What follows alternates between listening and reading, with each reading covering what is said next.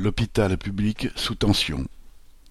Face à la montée de l'épidémie aux Antilles, le ministre de la Santé, Véran, a fait appel dimanche 8 août à 240 volontaires soignants de France métropolitaine pour renforcer les équipes débordées en Martinique et en Guadeloupe.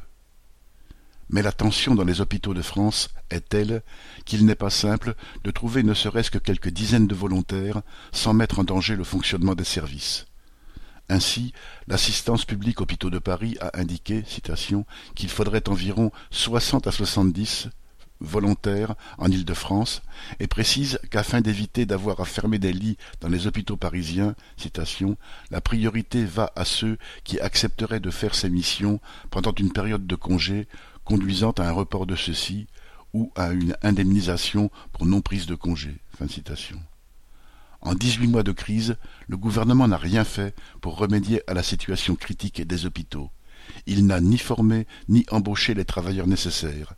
Il compte, comme toujours, sur le dévouement, sur la conscience professionnelle des soignants pour pallier son incurie. On voit bien là, encore une fois, qui dans cette société est essentiel et qui ne l'est pas. Serge Benham